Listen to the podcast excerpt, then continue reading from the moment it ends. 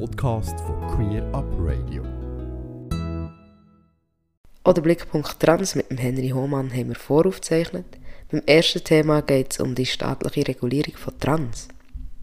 Als erstes möchte ich heute über ein Buch sprechen. Es ist von Person Perry Baumgartinger und heißt Die staatliche Regulierung von Trans. Der transsexuellen Erlass in Österreich 1980 bis 2010. Das Buch ist im Transkriptverlag in Bielefeld in Deutschland erschienen. Zum Autor. Persson forscht unter anderem zu Queer- und Trans-Themen und hat schon sehr viel zu diesem Thema veröffentlicht, so auch das Buch Trans Studies, das er 2017 in Bern vorgestellt hat.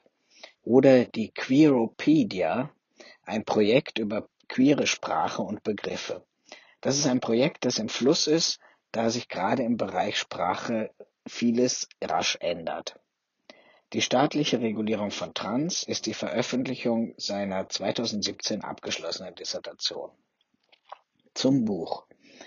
Wer als Transperson seinen Personenstand, also den offiziellen Geschlechtseintrag im Ausweis ändern lassen möchte, beginnt oft einen langen und komplizierten Prozess. In der Schweiz muss man dafür etwa vor Gericht gehen und in Deutschland gilt nach wie vor das sehr veraltete Transsexuellengesetz. In Österreich gab es als Pendant den transsexuellen Erlass, also ein Regulierungsinstrument, um über Körper und Leben von Transmenschen zu bestimmen oder besser fremd zu bestimmen. Denn von 1983 bis 2010 war dieser Erlass in Kraft und teilte die Geschlechterwelt binär nach männlich oder weiblich ein, was für Transmenschen wie fast überall auf der Welt, nur einen Wechsel von der einen auf die andere Seite zuließ. Persson beschreibt und erläutert in seinem Buch, wie dieser Erlass zustande kam und welche Interessen ein Staat überhaupt hat, Geschlechter rechtlich zu regeln. Zum Aufbau des Buches. Die ersten 100 Seiten erläutern die Theorie und Methode der Untersuchung. Anschließend geht es um die Einführung des Erlasses als Verwaltungsakt und um seine schleichende Aufweichung bis zur Aufhebung 2010. Die wichtige Rolle von Transvereinen und AktivistInnen, aber auch KlägerInnen, die den Erlass vor Gericht bekämpften und immer wieder Erleichterungen durchsetzten, wird vorgestellt. Doch bei allen Verbesserungen über die Jahre wird klar, dass die Idee von Geschlecht und seiner staatlichen Regulierung immer noch binär und immer noch pathologisierend ist. Doch seit wenigen Jahren gibt es auch in Österreich die Möglichkeit einer dritten Geschlechtsoption. Und es zeigt sich, dass diese nicht unbedingt für eine Öffnung für die Vielfalt von geschlechtlichen Möglichkeiten steht, sondern ebenfalls aus der Regulierungswut des Staates kommt. Also, dass man Menschen zwei Geschlechterboxen zur Verfügung stellt, sowie eine kleine weitere für die anderen. Das ist natürlich wiederum eine Aussonderung und schafft neue Ungleichgewichte. Aus aktivistischer Sicht bringt Persson noch einen wichtigen Aspekt ein. Regulierung hat etwas mit Ordnung, mit Reparieren, mit Schematisieren zu tun, was per se nicht immer schlecht sein muss. Aber es zeigt sich, dass diese Regulierung ohne Beteiligung von Transmenschen erstellt wurden. Und dass diese Regulierung natürlich mit Auflagen für sie verbunden ist. Früher hieß das Nachweis von Operationen, Hormone, Scheidung, also pathologisierende Zwangsmaßnahmen, die die Stigmatisierung von Transmenschen eher noch verstärkt haben. Geschlecht wird immer noch und immer und weiterhin staatlich reguliert, überall auf der Welt. Und man fragt sich, warum eigentlich? Auch in der Schweiz, wo es bislang keine gesetzliche Grundlage zur Änderung des amtlichen Geschlechts gab, wird momentan im Parlament an einem Gesetzesentwurf gearbeitet. Auch wenn dieser zumindest für Erwachsene sozusagen den Goldstandard an Selbstbestimmung entspricht. Warum aber das alles? Geht es um eine Art Fürsorglichkeit des Staates, Unordnung durch Ordnung im täglichen Leben zu ersetzen? Oder geht es nicht eher um Macht und Erhalt von Strukturen? Warum überhaupt also muss es, muss es ein amtliches Geschlecht geben? Für wen ist das Buch? Persson hat in seinem Buch Großartiges geleistet. Er steigt einerseits quasi in ein Flugzeug, um mit weitem Blick über das Thema Trans, über die Zwei-Geschlechterordnung und die staatliche Regulierungsmacht zu fliegen. Andererseits begibt er sich auf einer Mikroebene, also ganz tief ins Detail, um dort die Geschichte des Erlasses und seine Auswirkungen in allen Einzelheiten zu studieren und zu sezieren. Der österreichische Transsexuellenerlass steht hier exemplarisch für den Umgang mit Geschlechtern auch in anderen Ländern. Ein solches Buch um die Schweiz müsste hingegen wirklich noch geschrieben werden.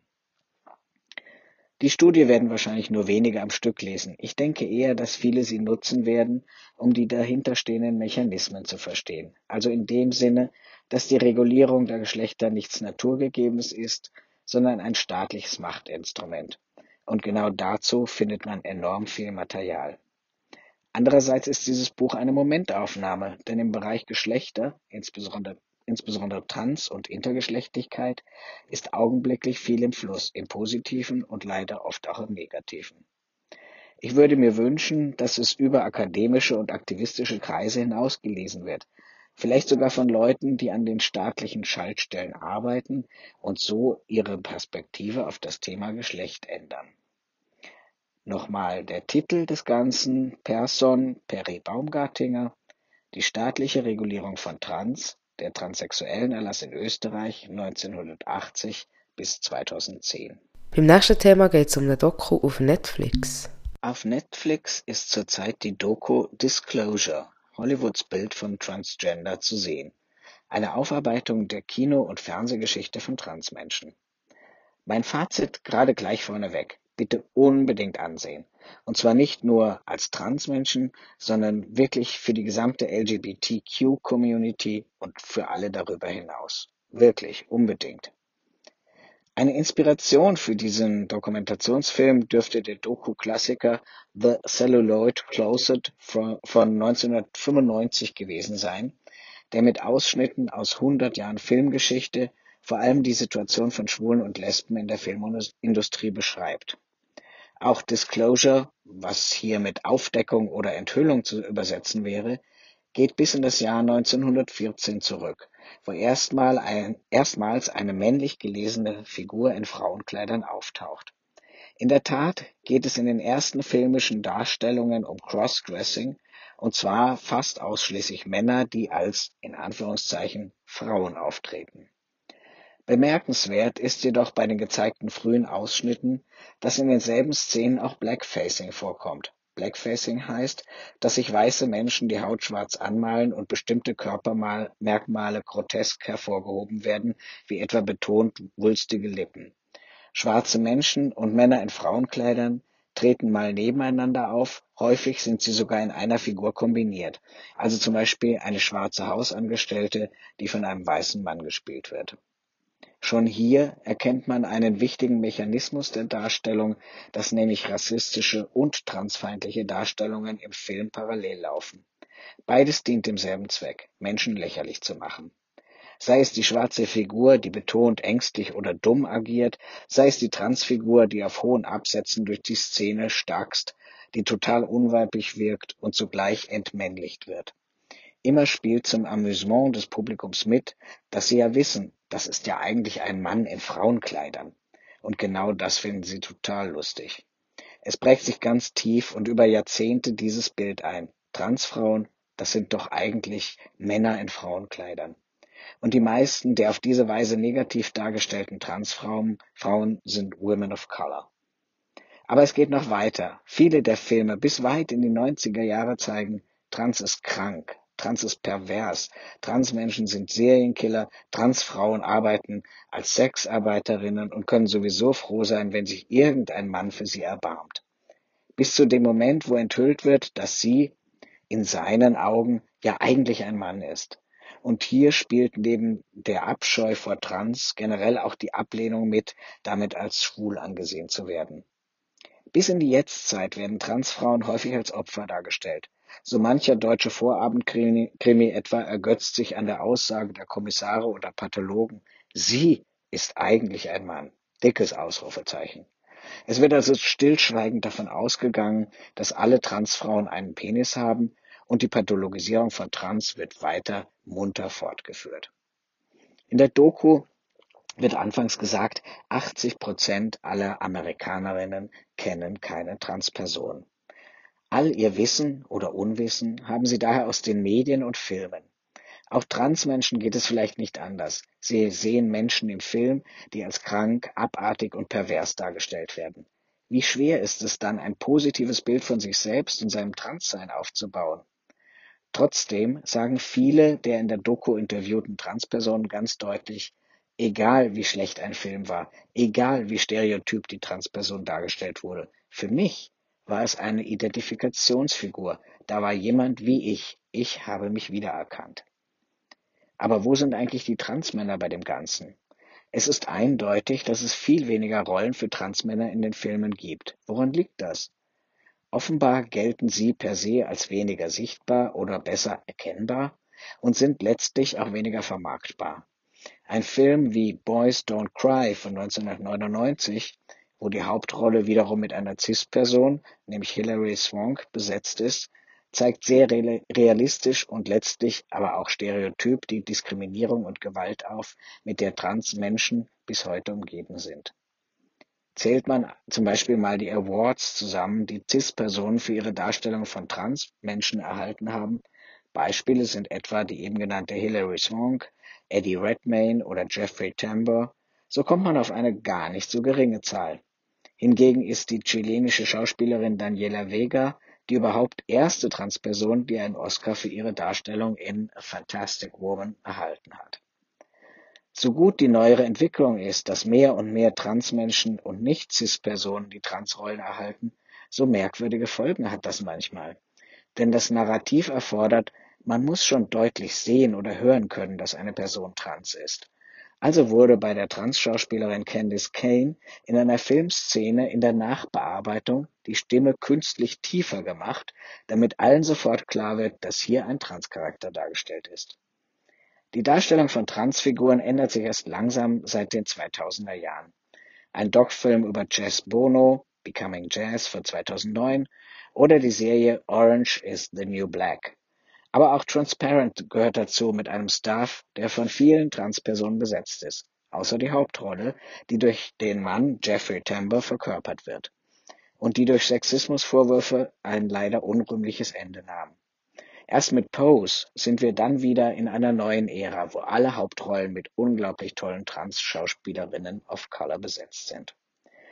Die Objektifizierung von Transmenschen mit dem Fokus auf ihre Geschlechtsteile und OPs wird aber immer noch fortgeschrieben, aber mittlerweile von schlagfertigen Transfrauen wie etwa Laverne Cox nicht mehr mitgetragen. Als sie genau dies in einer denkwürdigen Talkshow gefragt wurde, antwortet sie, warum denn das jetzt Thema sei, das sei doch wohl eine Privatsache.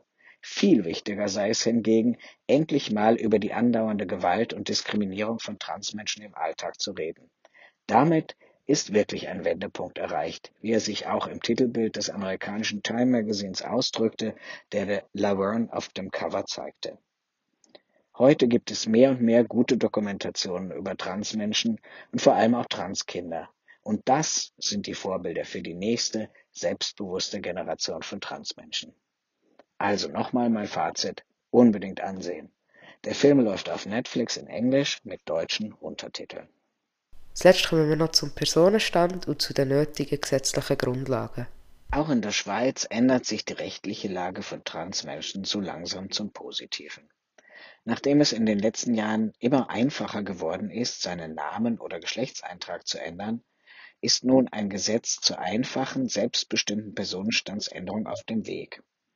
Am 11. Juni hat der Ständerat als erstberatende Kammer mit deutlicher Mehrheit einem Gesetzesentwurf zugestimmt, der es ermöglicht, sein amtliches Geschlecht in einer einfachen Erklärung ohne Bedingungen wie medizinische Maßnahmen oder Bestätigung von Fachpersonen, dass man trans ist, zu ändern.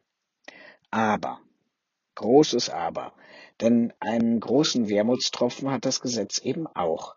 Der Ständerat wollte Absatz 4 nicht ändern. Dieser besagt, dass Minderjährige diese Erklärung nur mit Zustimmung der Erziehungsberechtigten abgeben dürfen.